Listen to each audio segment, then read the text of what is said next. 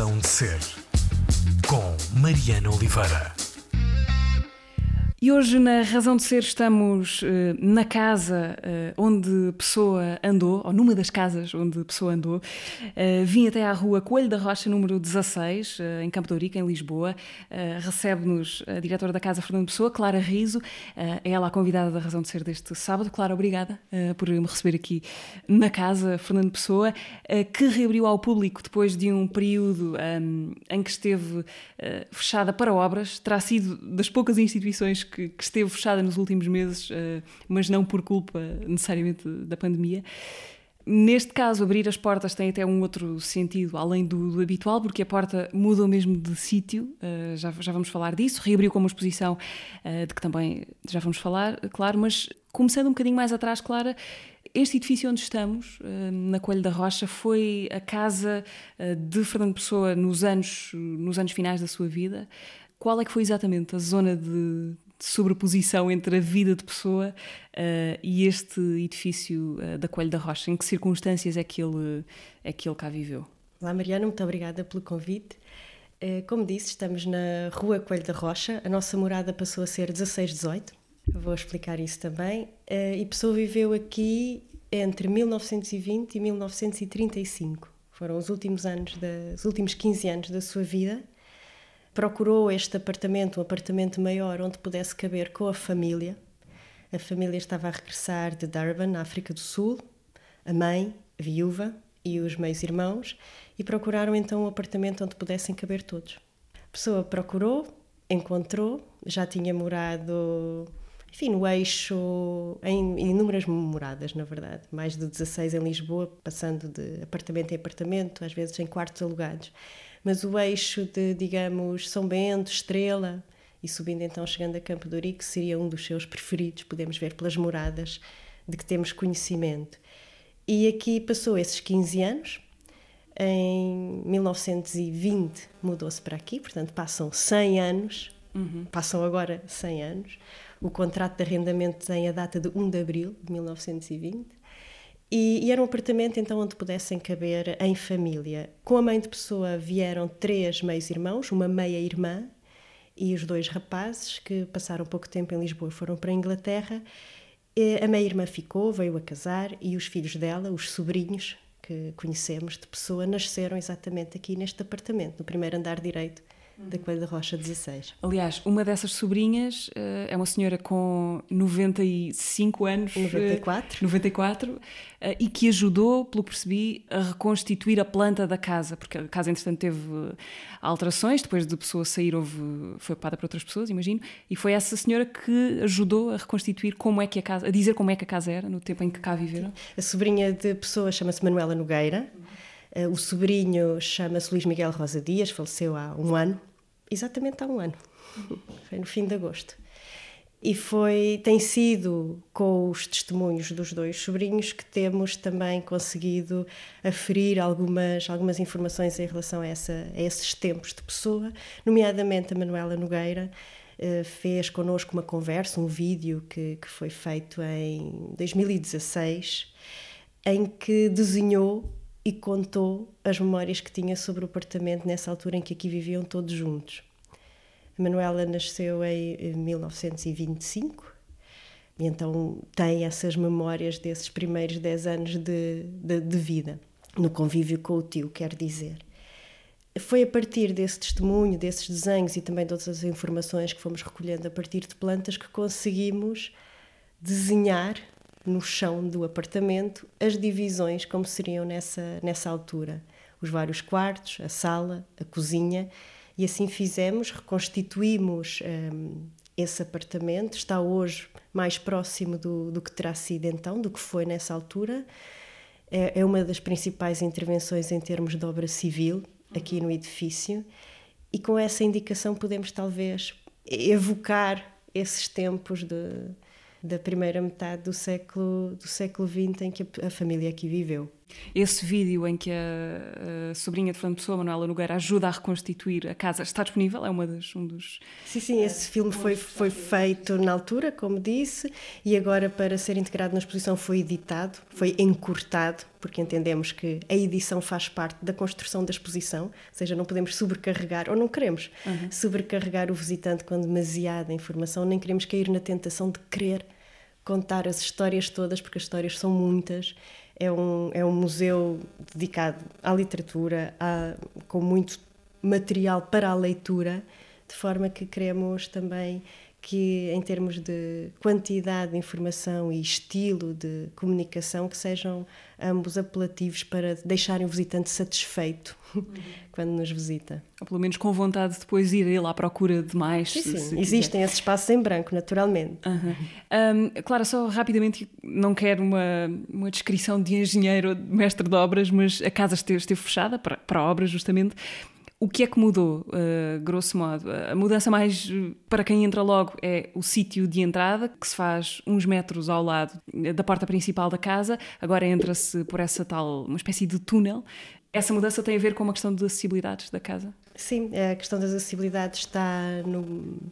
É, é o ponto de partida para, para repensar esta obra tornar o edifício mais acessível e os espaços, a circulação mais funcional e começámos justamente pela entrada.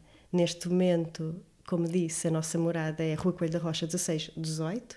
A entrada no museu faz-se pelo número 18, que aliás leva aos vários espaços, também aqui ao nosso ao restaurante da Casa Fernando Pessoa. E o acesso foi preparado para que uma pessoa com mobilidade reduzida tenha autonomia para chegar ao museu. Dentro do edifício, a questão das acessibilidades também foi pensada de cima a baixo os espaços hoje são de circulação mais fácil. Em termos ainda de obra, houve uma alteração grande também que tem que ver com o aumento da área expositiva, ou seja, havia alguns vazios uh, arquitetónicos na casa que agora, por, por nossa opção, foram preenchidos. Ganhámos assim área, área de chão, logo área de exposição em termos também de funcionamento do edifício, enfim, é hoje realmente mais sustentável a vários níveis. Os, os equipamentos que já eram um pouco, que já estavam um pouco desgastados, foram substituídos. Portanto, digamos que em termos de obra dura, essas são as principais diferenças. A acessibilidade, na verdade, extravasa o lado físico desta obra, ou seja, é uma ideia que temos ao longo de toda a exposição, na maneira também como nos dirigimos e como queremos comunicar com os visitantes. Estão também mais acessíveis hoje as peças da nossa coleção. Queremos convidar o visitante a puxar pela participação de quem nos visita também para construir connosco, em conjunto, o discurso as várias histórias que aqui contamos dentro. Entremos então nesta exposição que eu acabo de visitar antes de, eh, de vir ter este gabinete onde estamos a conversar. Esta exposição que reabre a Casa Fernando Pessoa tem no, no centro, um, ehm, ou pelo menos uma parte muito importante dela é a coleção de livros uh, à biblioteca particular de, de, Fernando Pessoa, inclui outros objetos uh, que, que, lhe pertenceram, uh, mas os livros são talvez, por razões óbvias, os objetos mais significativos. É uma exposição de longa duração, isto quer dizer que uh, vai ficar cá por tempo indefinido. Um, o, que é que, o que é que quer dizer a exposição de longa duração? Gostamos mais de dizer de longa duração, não dizemos permanente, porque a ideia de exposição de longa duração vai ao encontro daquilo que entendemos que é o processo do museu a fazer-se, ou seja, nunca está realmente pronto. E, e permanente carrega uma ideia de. É assim e vai ser sempre assim. Exato, de coisa estática em, em, que nós não, não nos revemos, aliás, achamos que o, que o museu, um, repare, mesmo uma questão simples como a, a necessária rotatividade das peças. Muitas das nossas peças, como disse, são livros. Os livros implicam uma série de cuidados de conservação que não permite que estejam abertos na mesma página durante muito tempo. Portanto, têm de repousar, têm de ser substituídos e, e, este é um exemplo muito prático. Depois, também em termos de, de, de, manter um discurso refrescado ou de contar com as experiências dos visitantes, as observações dos visitantes, para nos ajudarem a afinar algumas partes de, da exposição. Portanto, a ideia de mudança, de renovação, de rotatividade está presente no que é o nosso entendimento de, deste discurso museológico que nos interessa mais neste agora. Voltando àquilo que chamou o centro da exposição, A biblioteca particular de Pessoa, nós costumamos dizer também que é o coração da nossa exposição. A exposição tem três salas e a biblioteca particular está na sala do meio, no piso 2, na zona central dessa sala. De forma que é realmente um centro, não é? O núcleo de, de toda a exposição. Podemos agora correr as lombadas dos vários livros que constituem a biblioteca particular de pessoa, cerca de 1200. Encontramos ali livros de, das várias classes. Temas muito diferentes, muitas áreas do conhecimento. Exatamente. E além disso, é também onde chamamos a atenção para, para a marginália, todas as notas que a pessoa deixou à margem, apontamentos que escreveu nos livros, nas, nas, nas contracapas, na, nas capas, em diferentes lugares daquele papel que ali encontramos. E são notas de leitura, são notas que depois nos permitem fazer inferências sobre eh, a relevância que determinados autores ou determinados textos tiveram na sua própria escrita. Portanto, fazemos esta relação entre pessoa-leitor e aquilo que conhecemos de pessoa-escritor.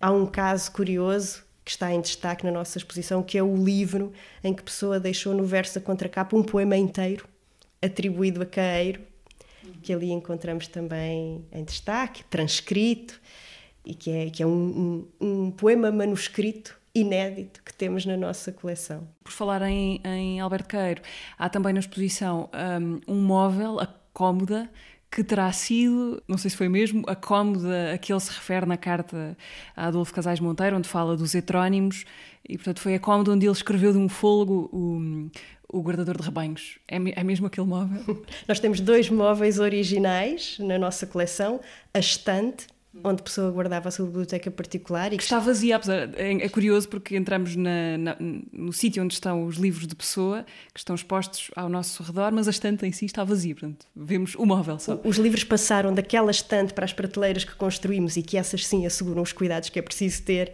em termos de preservação do espólio. A estante está vazia também nos permite imaginar alguém que se, a, que se abeira da estante e que, e que vai tirando os livros, imaginar qual seria a arrumação que a pessoa lhes deu e que relações os livros estabeleciam entre si por estarem lado a lado, por estarem perto. Aliás, nós pensamos muito nisso também na maneira como montamos a exposição. As peças tal como estão, e muitas destas peças vão ser reconhecidas para os visitantes que já vinham à Casa Fernando Pessoa, ou seja, muitas delas são as mesmas, também há interessantes uh, novas aquisições, mas enfim, essas que já são reconhecidas, ou, ou melhor, todo o conjunto está agora a criar ali também um sistema de remissões. vou circulando pela exposição e há uma peça que deixa uma ponta solta para a outra que encontro mais à frente, naquela sala ou noutra, e, e as histórias vão se cruzando e vão se adensando. Voltando à cómoda, que é o segundo móvel original que faz parte da nossa coleção. Aquela é a cómoda que, que, que pertencia à pessoa e a cómoda alta que vamos encontrar, como disse na carta Adolfo Casais Monteiro, quando a pessoa faz a sua teoria, ou, é um, um dos documentos em que faz a sua teoria sobre a gênese dos heterónimos. Diz então que se acercou da cómoda alta e que escreveu a fio uma série de poemas em êxtase naquele que foi o dia triunfal da sua vida e que nunca se repetirá. E ali temos então a cómoda numa, numa zona uh, bastante relevante da nossa exposição em que já puxa pelo visitante para essa imersão naquilo que podemos imaginar ter sido essa turbulência criativa, essa pulsão de escrita que, que reconhecemos em muitos dos textos do Pessoa e no conjunto do sistema da criação dos heterónimos, da profusão de textos e de estilos por onde por onde andou. Uh, não querendo estragar a experiência a quem vem cá, mas depois da secção onde somos introduzidos ou onde somos onde emergimos na questão do, dos heterónimos, essa secção acaba levando à letra a questão do heterónimo como espelho ou como jogo de, de espelhos. É, é, quase uma experiência como se, como se o próprio uh, espectador fosse confrontado com a, essa possibilidade da dispersão. Que sítio é este? Esta cápsula? Vamos dizer, uma cápsula, exato, uma sala de espelhos com uma instalação sonora interessante também para nos fazer mergulhar mais nesse, nesse jogo em que vemos a nossa imagem refratada, a nossa identidade multiplicada, os vários ângulos do nosso ser ali no, no, momento de relação do visitante com o espaço, que aliás é uma coisa que tentamos fazer em vários momentos ao longo da exposição, seja que a interação, que a participação do visitante passe também na maneira como se relaciona fisicamente com o espaço. A pessoa que visita a Casa Fernando Pessoa vem à morada de Pessoa, portanto, desloca-se. Há uma ideia de estar ali, de lugar, de experiência física. E nós também, para, para, para pautarmos com algum ritmo essa, essa visita, vamos procurando, seja através de momentos como este, de, de experiência imersiva na sala de espelhos ou noutro também no, nos vários elementos táteis que encontramos ao longo da exposição, uhum. na maneira como os móveis também pedem para que o visitante haja sobre eles, abrindo e fechando gavetas escondidas, por exemplo, ou, ou enfim, quer dizer, outros, outros materiais um, que temos nos ecrãs táteis que permite, claro, uma maior acumulação de, de informação, mas que também uh, reagem ao interesse, ao nível de interesse de cada visitante.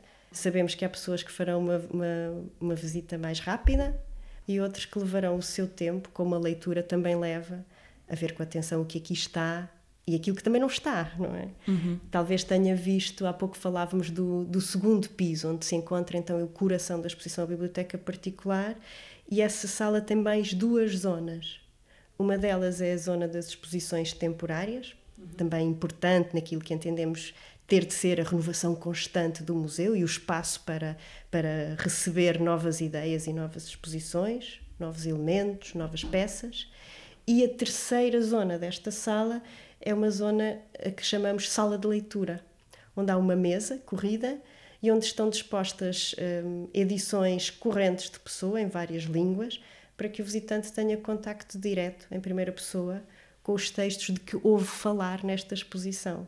Aí, sem intermediário, a pessoa pode sentar-se e calmamente folhear aqueles textos e ter esse contacto em primeira pessoa. E até anotá-los, será possível? Será possível anotá-los quando, quando as questões de saúde nos o permitirem. A nossa ideia é estimular as pessoas a deixar-nos, a deixarem-nos a sua própria marginália. Seja que nas margens daqueles livros anotem o que aquela leitura lhes provoca aquilo que querem deixar como as suas marcas de passagem, as suas marcas de leitura, para o visitante leitor que depois delas ali se vai sentar e folhear o mesmo livro. Ah, claro, há bocadinho falámos de, de raspão em novas aquisições. Eu imagino que algumas delas tenham a ver com a Almada Negreiros. Há vários apontamentos de Almada Negreiros ao longo desta exposição, para além do quadro que já cá estava, que já pertencia à casa e que tem uma espécie de réplica em espelho que está na, na Gulbenkian. Para além desse quadro, o que é que há de Almada em pessoa? Aqui? Um, pode ser interessante dizer que a exposição tem esses três pisos que conformam três núcleos, não é? Três temas fundamentais. Há um piso dedicado aos heterónimos, há outro piso dedicado à biblioteca particular de que estivemos a falar e há um outro piso, é o primeiro andar, a que chamamos apartamento, onde vamos contar mais episódios da vida, da biografia de pessoa ao longo das várias etapas da sua vida. Portanto, estes são os três grandes núcleos. Em relação ao Almada, é interessante ver que ele, as novas aquisições ou as novas peças podemos mostrar, permeiam a exposição, habitam a exposição em diferentes pisos. Vamos encontrar os desenhos, os estudos para um, o mural da Faculdade de Letras. Um, ou seja, quando entramos na Faculdade de Letras do lado direito Lisboa, da Faculdade de Letras da Universidade de Lisboa, encontramos é, imensas eh, figuras. Aliás, todas as fachadas vão buscar episódios, figuras, personagens da literatura universal, mas se repararmos à entrada do lado direito, em baixo, estão os três heterónimos de pessoa e uma quarta figura, uh, um homem deitado, e o que vamos ver aqui agora é esse, os estudos para cada um desses heterónimos isoladamente. A Almada fez esses desenhos, os desenhos foram agora transferidos para cá, passam a estar agora em depósito aqui na Casa Fernando Pessoa, é um empréstimo da, da família e acaba por ser muito bonito vê-los ali agora, não é? Trazidos da, das paredes da Faculdade de Letras para, para fazerem aqui um complemento à história que contamos sobre os vários heterónimos. Os visitantes, quando entram no primeiro piso, vão encontrar uma multidão de nomes. A pessoa criou mais do que os três heterónimos mais conhecidos. Aliás, vai ser possível, é também possível aqui ver uma lista uh, muito exaustiva de todas essas personagens ou nomes com Sim, complexidades muito diferentes. Fictícios. Uhum. É possível aqui vê-los uh, listados todos e muitos deles nunca ouvimos falar, não é? Uma lista parte. de nomes, alguns deles bastante desconhecidos. Depois escolhemos alguns e sobre esses contamos um bocadinho mais da história e depois, naturalmente, desembocamos nos três heterónimos, no semi-heterónimo, o próprio Pessoa, em pé de igualdade com esses outros quatro homens, e é aqui que vamos encontrar os desenhos do Almada. São empréstimos, mas há realmente uma aquisição. Há pouco dizia que a Almada viaja na, ao longo da exposição, vamos encontrá-lo no piso 1 e é um retrato de Pessoa. Um retrato feito em 1913, a lápis cor-de-rosa. Almada tinha 20 anos, Pessoa tinha 25, e temos ali esta. como aqueles homens se viram nesse ano em que se conheceram. E claro, o quadro, o quadro de Almada, o de 54, o retrato de Fernando Pessoa, aquele grande quadro de 2 metros por 2 metros, temos-lo agora ali mais próximo e podemos reparar, reparar muito bem nele. Ele está, aliás, num lugar que não é imediatamente visível para os visitantes, que acho que podem ser até um bocadinho surpreendidos quando o encontrarem no seu esplendor. Nós conseguimos detectar a presença uh, da casa, deste edifício, na obra de pessoa. Esta, este sítio, esta envolvência, conseguimos encontrá-los de forma uh, mais ou menos descarada no que ele escreveu? Porque há, há bocadinho, quando passava ali numa das janelas, comentávamos que há edifícios aqui que possivelmente já existiam, uh, muitos, muitos deles na altura. A aparência não seria exatamente assim, mas muito do que se vê destas janelas terá sido o que a pessoa viu na altura. Há uma parte da, da exposição em que falamos exatamente de, de pessoa no bairro de Campo de Ourique. A pessoa viveu aqui, a pessoa foi vizinho destes, destes edifícios, das pessoas que nele, neles viviam, evidentemente, era frequentador das lojas do bairro, a leitaria, a barbearia, e temos algumas referências que podem ser eh, relacionadas com os espaços reais eh, do bairro. Podemos ir à procura do que foi a produção de pessoa entre 20 e 35 e encontrar referências a casas, janelas, lugares, vizinhos. A referência direta à morada Coelho da Rocha também a, também a temos nas cartas a Ofélia. E podemos, e, e, realmente foi um longo período de tempo, foram 15 anos que a pessoa aqui viveu. Foi a casa onde ele morou mais tempo, em Lisboa, foi, longe. Foi a casa onde viveu mais tempo. Nas outras moradas passava períodos mais breves. Aqui estabeleceu-se, aqui ficou e daqui saiu para o Hospital de São Luís dos Franceses, onde veio a morrer. Claro, antes de fecharmos aqui a visita à exposição, queria falar só rapidamente desta, desta circunstância né, de reabrir neste, neste período tão particular que todos vivemos. É quase uma, uma, dupla reabertura, não é? Porque reabre depois de ter. A casa reabre depois de ter estado fechada, mas reabre também depois de tudo o resto ter estado fechado. Como é que se gera uma casa neste, nestes tempos, na pandemia, um, para além das questões práticas mais imediatas? A gestão de lotações, rotinas de desinfecção, tudo isso. Mas para além disso, quais é que são as hum, maiores incertezas, eh, preocupações nesta altura? Nós já estamos a preparar a reabertura há bastante tempo, chegámos a ter uma data pensada para maio. Depois, os meses foram diferentes do que tínhamos imaginado. Nós temos, hum, temos vários espaços que são públicos aqui no museu, para além da exposição de que já falámos, há um outro espaço que também é fundamental na, na orgânica e na dinâmica da casa, que é a biblioteca, uma biblioteca especializada em pessoas, especializada em poesia. Já agora, essa biblioteca pode ser eh, frequentada por eh, qualquer pessoa ou tem que se vir com um propósito particular Não, de trabalho ou de investigação? A biblioteca é aberta eh, para quem quiser vir ler, estudar, investigar, usar o espaço para leitura. A biblioteca é, neste momento, hum, digamos que é um, uma sala agora com mais melhores condições para trabalhar, por ser mais sossegada, por ser muito luminosa e por termos repensado quais eram os livros que entendíamos que deviam estar em livre acesso. Ou seja, aqueles que agora estão à mão, que se pode facilmente tirar da estante, são os de Pessoa, que já estavam também muito acessíveis na biblioteca anterior. O que Pessoa escreveu por um lado e aquilo que se escreveu sobre Pessoa por outro, e repito que as várias línguas estão presentes muito presentes na biblioteca. Aliás, na sala de leitura no museu também temos edições correntes de pessoa e não só em português, temos-las noutras línguas, temos-las em braille também. E voltando à biblioteca, está agora também mais clara a singularidade daquela coleção. É uma biblioteca de poesia, imagina. Ou seja, entrar e ter livros de poesia toda à volta, digamos que não é muito comum nas bibliotecas gerais. Respondendo à sua pergunta, tanto no espaço da exposição, como na da biblioteca, como no do auditório, que passa agora a estar no resto do chão, uma relação muito mais direta com, com a rua, em relação ao qual, enfim, todo o espaço, teremos que pensar bem o que são, o que podem ser os programas presenciais nestes tempos. Eh, eu pensava, por exemplo, eh, na vinda de autores internacionais, porque a Casa organiza de há uns anos para cá um encontro internacional de poesia, uh, chamado Lisbon Revisited, vai ser um grande transtorno nesse, nesse aspecto. Se bem que esta coisa da impossibilidade de viajar, quase ironicamente, vai, vai ao encontro do que foi a vida de pessoa. Não é? Para além da África do Sul e, e, e Lisboa, não tem muito mais carimbos no, no passaporte. É, é, verdade que os carimbos de passaporte pessoa foram feitos noutros, noutros passaportes, não é? Não físicos, não reais.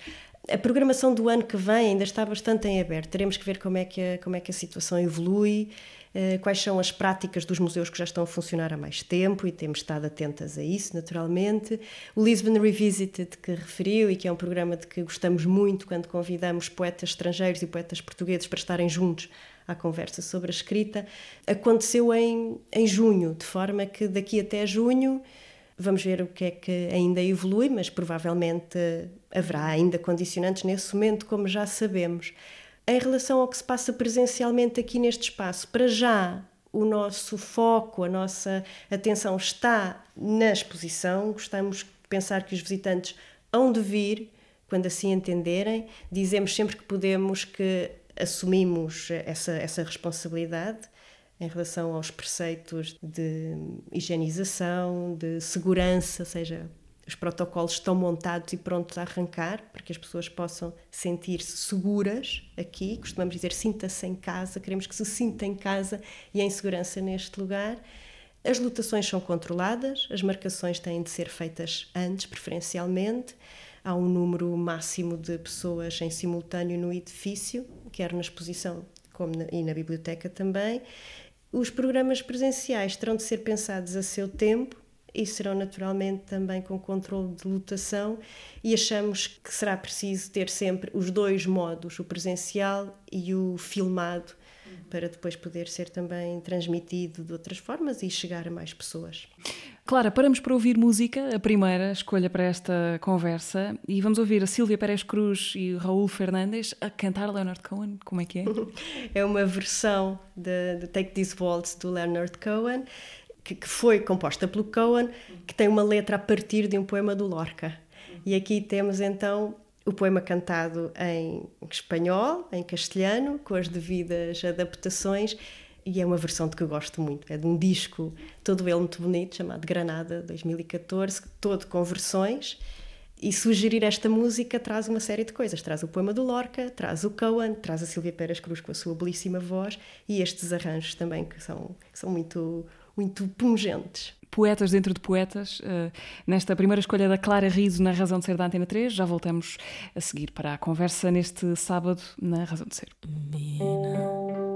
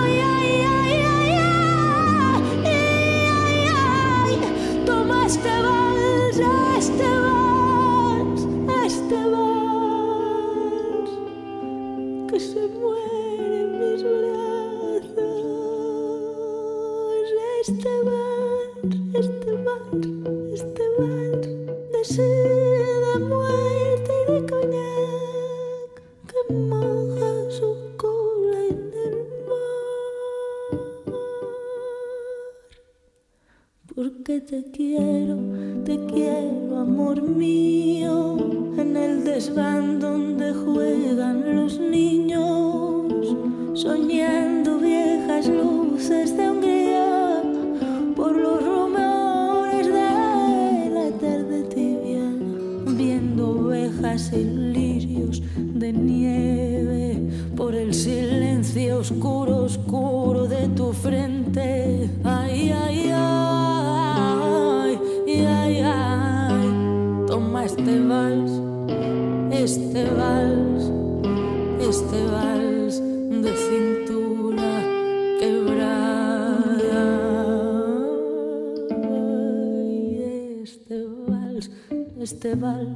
este vals, este vals de sí, de muerte y de coñac que moja su cola en el mar. Y este vals, y este vals, y este vals,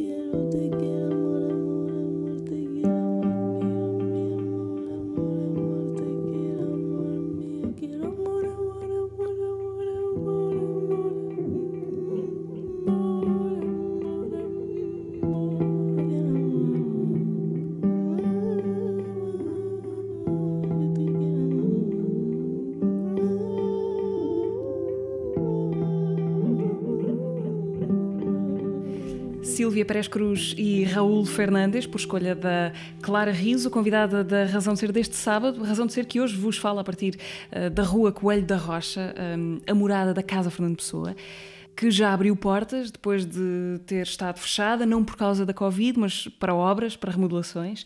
Eh, hoje conversamos com a Clara Riso, diretora da Casa Fernando Pessoa em Lisboa desde eh, 2014. Eh, balanço destes seis anos, eh, Clara. Como é, como é que tem sido morar aqui também, de alguma forma? Depois passaram seis anos, não é? Passaram seis anos. Posso dizer que, que quando comecei a trabalhar aqui, a casa estava, enfim, devidamente organizada, com um plano feito, com uma história anterior. A casa tem, abriu em 93, de forma que é uma casa com história e com muito trabalho feito. E quando cheguei, continuei esse trabalho, é assim que eu vejo, continuei esse trabalho. Nos últimos seis anos, é certo que o, o projeto da nova museografia nos tem ocupado muito, eh, muito tempo, muita energia, muita atenção, mas não apenas naturalmente. Ou seja, ao longo de- do tempo fomos hum, solidificando o que a casa já vinha fazendo, fomos experimentando fazer novos programas e, na verdade, eu gosto muito dessa ideia de experimentar, ou seja, ver o que é a história da casa para trás, pegar nessas boas ideias, transformá-las, atualizá-las, estarmos atentos ao que se faz na cidade, ao que se faz no país e nos outros lugares, estar atento ao momento no que é o circuito da, da poesia, no que são os estudos literários, os estudos pessoanos, saber quem são essas pessoas que dedicam o seu trabalho ao estudo de pessoa e acompanhar o melhor possível o que se vai fazendo em conversas, discussões com parceiros, dentro da rede EGEAC, com outras casas da cidade mais diretamente relacionadas com a literatura e dessas conversas, desses debates, chegar a boas ideias. Tentar trabalhar com pessoas uh, diferentes, não apenas aquelas que mais rapidamente nos podiam vir à cabeça por serem as de que mais se fala, mas fazer esse trabalho de investigação, de pesquisa. Até porque pessoa é de muita gente, não é? Sim, sim, sim, com, com abordagens muito diferentes, algumas complementares, algumas contraditórias, e acho que também faz parte da nossa, é nossa obrigação estarmos atentos aos vários, às várias linhas, às várias aproximações e acompanhar, acompanhar o que se faz, fazer bem o nosso trabalho, não, não, não parar de estudar, não parar de ler e tentar seguir aqueles que são os nossos dois eixos de trabalho principais. Por um lado, a responsabilidade sobre o legado de pessoa, quem foi este homem, o que escreveu, o que se vai descobrindo ainda sobre ele. E por outro lado, qual é a poesia que se faz hoje, qual é a literatura que está hoje a ser discutida, a ser lida, quem são os autores, quem são os pequenos editores de poesia, qual é o lugar de, da poesia, da, da leitura hoje em dia. Não é? Trabalhamos também nessa ideia de de que maneira é que podemos trazer ao de cima o poder da literatura, os efeitos da leitura. Trabalhamos muito nestes, nestes eixos. Nessa altura, em 2014, vir dirigir uma instituição com este peso simbólico, com este nome, na altura com 35 anos, o, o convite foi uma surpresa total? Ah, era uma coisa que já tinha passado alguma vez pela cabeça? O convite foi uma surpresa e foi uma grande honra. Eu vivi há muitos anos fora de Portugal. Eu trabalhei durante cerca de 10 anos para o Instituto Camões e trabalhei em Budapeste, na Hungria, e trabalhei em Belgrado, na Sérvia. Portanto, durante muito tempo eu estive daquele, naquele lado da Europa. E o trabalho para o Instituto Camões passava muito por estar atento ao que se passa na, nas artes em Portugal, nas artes e na literatura, porque eu trabalhava com os artistas portugueses no estrangeiro, fazia esse trabalho de ação cultural externa, é? de programação e de cruzamento entre os artistas portugueses e os circuitos das cidades em que eu então trabalhava, ao mesmo tempo que dava aulas na, na faculdade de língua, de literatura, de forma que também era uma maneira de estar necessariamente atento ao que se passava aqui com uma interessante visão de qual era a reação de pessoas que podiam estar menos próximas do que era do que é a literatura e a cultura portuguesas e ver as perguntas que faziam, algumas perguntas que, que surgem exatamente por aí, quando temos primeiro contacto com algumas destas manifestações. E hum, quando a pergunta me foi feita, quando fui chamada a apresentar-me em entrevista com uma proposta de plano de atividades, foi, foi uma, uma proposta que recebi com, com muita satisfação e à qual me dediquei na construção daquele plano, na organização das ideias, de como é que a experiência que eu trazia de fora podia contribuir para o trabalho que a casa já vinha a fazer e como é que se podia cruzar com o trabalho da equipa que já aqui estava quando eu cheguei.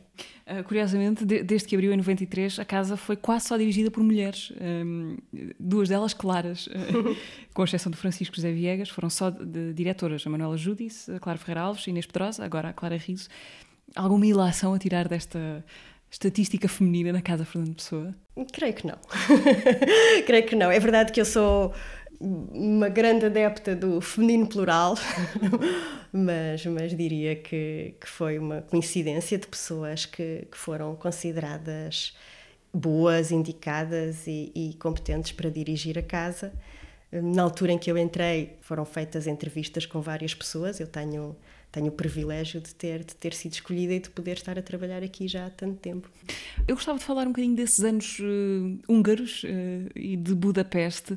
F foram, foram muitos anos ainda, não é? Na Hungria, oito anos. Uh, como é que acontece a ida para lá? Foi um daqueles acasos em que o destino se adapta a uma vaga que existe ou era mesmo uma vontade de ir lecionar e trabalhar, no caso, para a Hungria, uhum. primeiro? Foram oito anos em Budapeste, a minha passagem pela Sérvia, por Belgrado, foi mais breve O que aconteceu na altura foi em 2004. Eu estava a acabar a minha tese de mestrado, eu fiz uma tese de mestrado em literatura comparada. Trabalhei sobre dois poetas, Carlos de Oliveira e Herberto Helder, e sobre a ideia da construção do livro, mas isso já lá vai muito tempo. Tive um belíssimo orientador, o professor Manuel Guzmão, e estava a acabar de escrever a tese no verão de 2004, quando vi no jornal o anúncio para os leitorados do Instituto Camões, que era uma coisa que já me interessava. Eu tinha vontade de, de sair de Portugal, de trabalhar fora, de conhecer outros lugares. Em 2004 foi também quando houve uma série de países, 10 países mais de, do leste europeu, e não apenas, mas sim, sim daquela, daquela faixa, que entraram na União Europeia. De forma que era uma altura em que se escrevia muito sobre esses países, em que eu lia bastante o que, o que, era, o que era escrito, e da lista de países eh, que apareceram a concurso naquele ano para os leitorados do Camões, lá estava a Hungria e Budapeste, que me atraiu por isso, por ser, por ser um, um país onde eu não tinha estado, uma língua difícil de apanhar. Muito difícil de apanhar. É? E, enfim, uma, uma experiência realmente diferente das que eu já tinha tido em termos de viagens e de lugares conhecidos. Uhum. E foi aí que decidi fazer as malas e ir para Budapeste com a tese ainda por acabar. Hum. E como é que foi, como é que foram esses anos? A adaptação primeiro e depois a vivência depois. Uh, há aquela frase que, que o húngaro é a única língua que o diabo respeita. um, imagino que muito tenha começado por aí, não é? Pela língua, para, pela aprendizagem da língua. Como é que, como é que foi essa parte? Hum, foi interessante porque eu cheguei num domingo à tarde a Budapeste e na segunda de manhã estava a dar aulas. Não é? Uhum. foi, foi, foi bastante rápido. Eu, para húngaros, aulas de português para aula húngaros. De português, exatamente, aulas de português para húngaros. Eu trabalhava na, no departamento de língua e literatura portuguesas de uma universidade de Budapeste e apresentei-me naquela manhã e ainda não sabia, sabia muito pouco de húngaro, não é? tinha tido pouco tempo, aliás a língua é complexa, tinha tido pouco tempo para contactar com a língua e quando cheguei não, não era uma língua que eu não dominava. Um, sim, a experiência de olhar em volta e estar tudo escrito numa língua que não se conhece tem algum impacto, em mim teve o impacto de, de me estimular a curiosidade. Ou seja, facilmente percebia que era uma língua que ia levar muito tempo e muito trabalho a, a, a agarrar. E não digo dominar, porque não cheguei aí, mas uh, é também, foi também, a aprendizagem passou também por estar num lugar em que não se compreende o que é dito e ficar em paz com essa incapacidade ou seja, eu chegaria lá, precisava, de tempo, trabalhava sobretudo em português dentro da universidade e em inglês na parte do que era a programação cultural. O leitor de Camões trabalha na universidade e trabalha com as embaixadas na parte da ação cultural externa uhum. e, e, é através dessa, dessa outra função, para além de, do ensino, que tem contacto com os parceiros culturais das cidades onde, para onde vamos, não é? E com essas pessoas, naturalmente, as pessoas do teatro, da dança, dos museus, eu falava em inglês. Os outros institutos culturais, ou seja, havia essas duas línguas primeiras. O português e o inglês eram as minhas línguas de trabalho. Com o tempo, também na, na vida diária, de idas aos correios, ao banco e ao supermercado, o húngaro veio a, a ganhar espaço e depois eu sou teimosa com as línguas e e durante praticamente todos aqueles oito anos eu tive aulas. Cheguei a fazer um exame, tenho muito, muito orgulho disso, porque me custou muito. E, e, depois, e depois é outra coisa, quer dizer, quando, quando se entra um bocadinho na língua, há uma série de portas que se abrem, há um grande filtro que se esvai, e, e senti-me, quer dizer, eu senti-me estrangeira todo o tempo em que vivia em Budapeste, era inescapável, mas não, não, não era uma sensação má, quer dizer, pelo contrário, era uma coisa de uma dupla vivência, não é? Uma dupla. E vivia numa série de línguas, é? Depois, por razões pessoais, também vivia metida na língua alemã, de forma que, que tinha a cabeça cheia de línguas, que era uma ótima ginástica mental, de que senti alguma falta quando voltei para cá. E quando eu digo que me senti estrangeira, não, não quero ser mal compreendida, porque tive ótimos colegas e grandes amigos que ainda tenho hoje e amigas, mas quando vivemos numa cidade estrangeira e falamos aquela língua, muito facilmente as outras pessoas nos percebem como alguém que é e não é dali. E essa foi a minha dupla condição ao longo de todo aquele tempo e era uma condição que me servia bastante bem.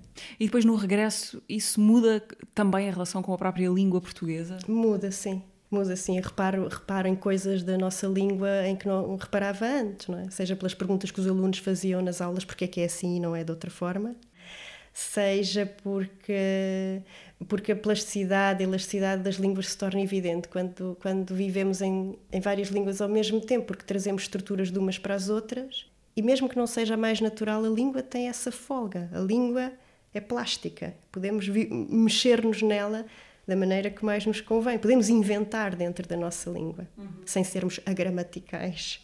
Posso pedir por um sítio preferido em Budapeste? Qualquer, qualquer sítio, um jardim, um café, não sei. Onde, se há, onde, onde há de sempre voltar quando, quando volta a Budapeste? Eu tenho que pensar um bocadinho, porque há vários. Mas há um sítio bonito não sei se é o meu preferido, mas é aquele que me vem agora à cabeça, que é um sítio que se chama Parque dos Poetas. Não, não, não, desculpe, Parque dos Filósofos. Parque dos Filósofos e fica no, no topo de uma colina do chamado Monte Gellert, com vista sobre o Danúbio. E era um sítio onde às vezes íamos fazer piqueniques com, com os meus amigos do grupo de teatro. Fizemos na faculdade um grupo de teatro em português, de, em língua portuguesa. E o que fazíamos era interessante, na verdade. Nós pegávamos em peças húngaras fazíamos a tradução conjunta para português e depois apresentávamos o espetáculo em português.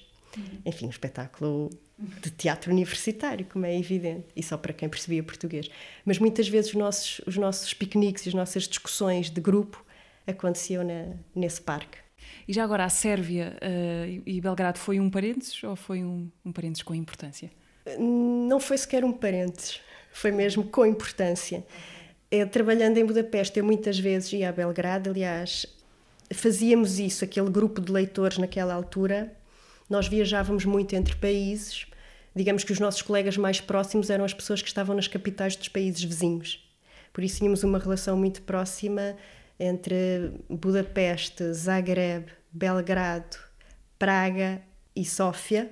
Sobretudo este, este grupo trabalhávamos muito juntos, fazíamos uma, uma espécie de equipa regional e muitas vezes, quando era necessário, quando era conveniente, viajávamos entre cidades para trabalharmos juntos.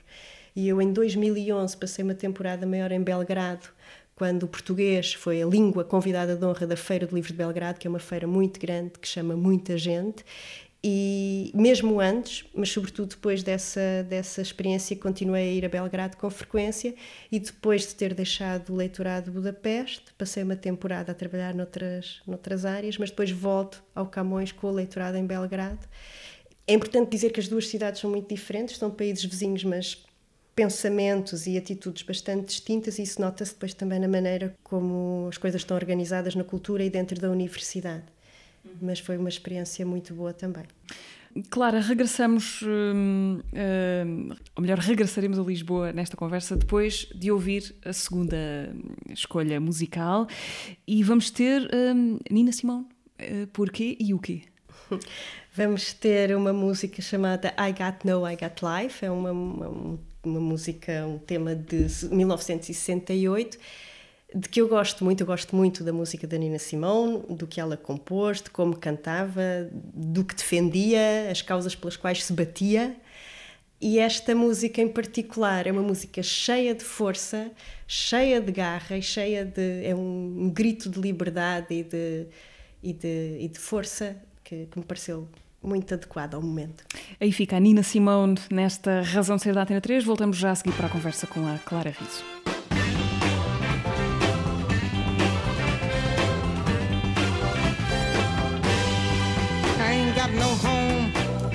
Got no shoes,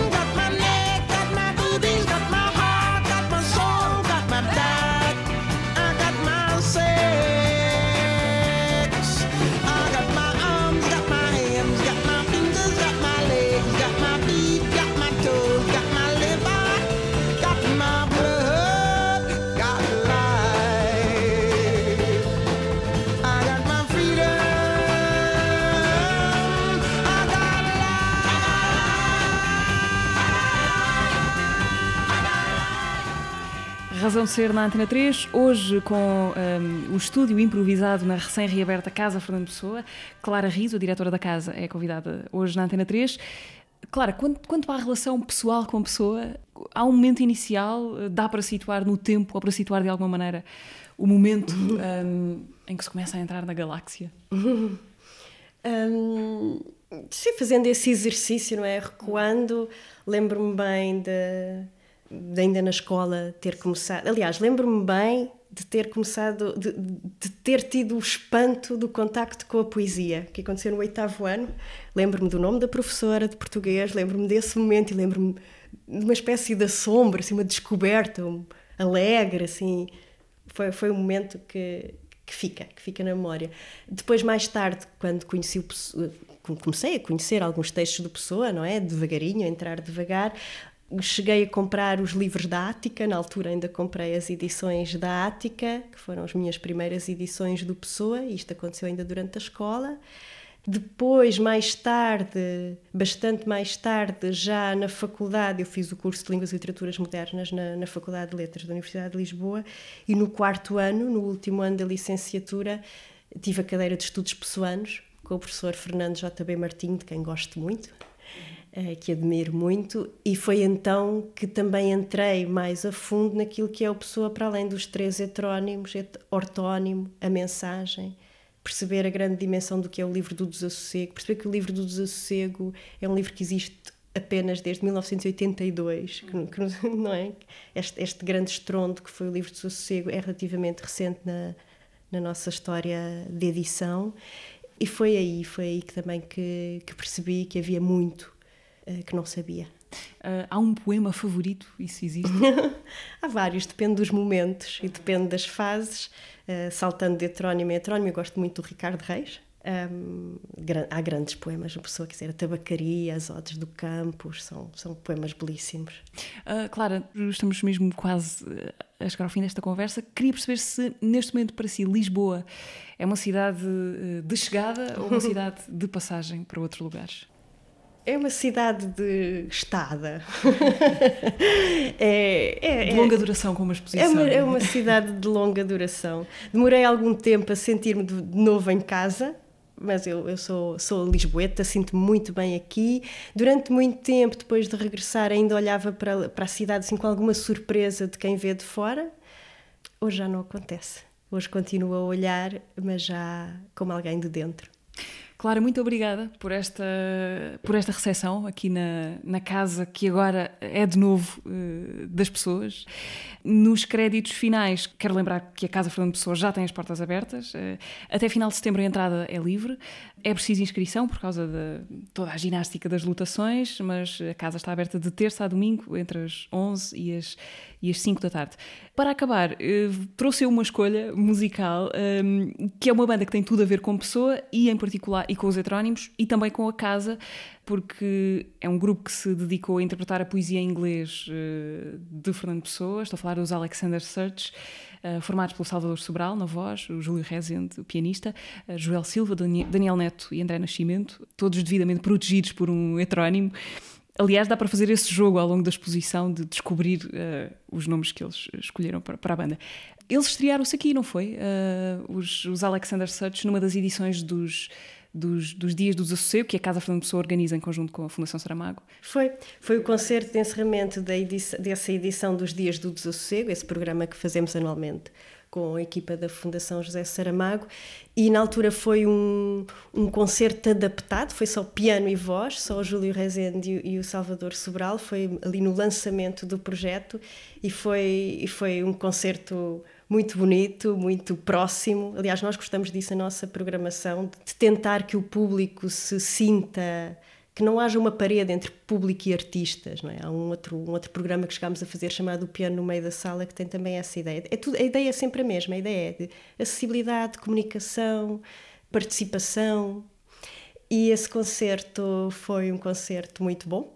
Eh, esgotou, de forma que tivemos que improvisar uma segunda data.